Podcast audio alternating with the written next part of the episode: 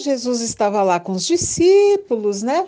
Aí ele pegou e falou assim: Ó, oh, turminha, entra no barco que nós vamos atravessar o rio. Né? Mateus 14, 22 a 36. Entra no barco que nós vamos atravessar o rio. Os discípulos falaram assim: falou aí, mestre, então a gente vai lá para o barco.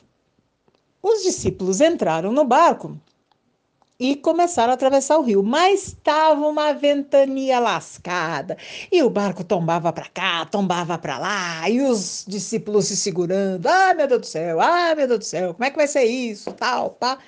Enquanto isso, Jesus estava lá conversando com com a turminha, com o pessoal, terminou de de conversar, ele subiu lá no monte, decidiu que ele iria orar um pouco, bater um papo com o pai, conversou, tal, desceu, tranquilo, sereno, e foi caminhando sobre as águas, tan, tan, tan, tan, tan, tan, tan, tan, tan, em direção ao barco que estava tombando para um lado, para o outro.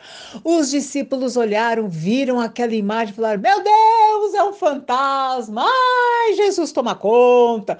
Jesus pega e fala: Para com isso, gente, coragem, sou eu. Não tenham medo. Aí Pedro, né, o mais corajoso, falou assim: Senhor, se és tu mesmo, manda que eu vá ao teu encontro, andando sobre as águas. Jesus olhou calmamente e falou: Vem, meu.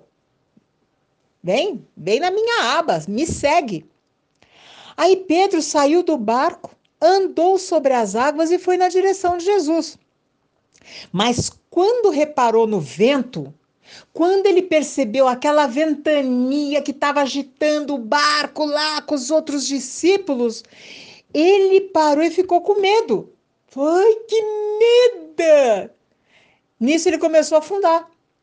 Aí, né, ele falou assim, ficou com medo, começou a afundar. Jesus, Jesus, me salva, me salva.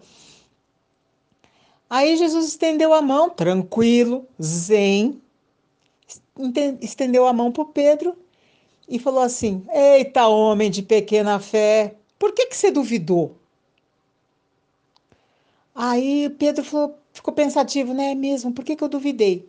Quando eles entraram no barco, o vento parou, tudo ficou tranquilo e eles fizeram a travessia. A todo momento, cada uma de nós tem o seu rio para atravessar. A cada momento, cada uma de nós recebe o convite para atravessar o rio. Ora, o rio que eu, meu sina, vou atravessar é só meu, que é diferente do rio da Francisca, da Leila, da Rosana, da Maria, da Sueli, da Priscila, da Fernanda, da Cláudia, de um monte de gente. São rios diferentes. Em nenhum momento nós podemos duvidar da nossa capacidade de atravessar o rio. Porque todas as vezes que a gente começa a duvidar da nossa capacidade de atravessar o rio, nós estamos nos afastando daquilo que nos liga ao dono da vida, ao Criador de todas as coisas.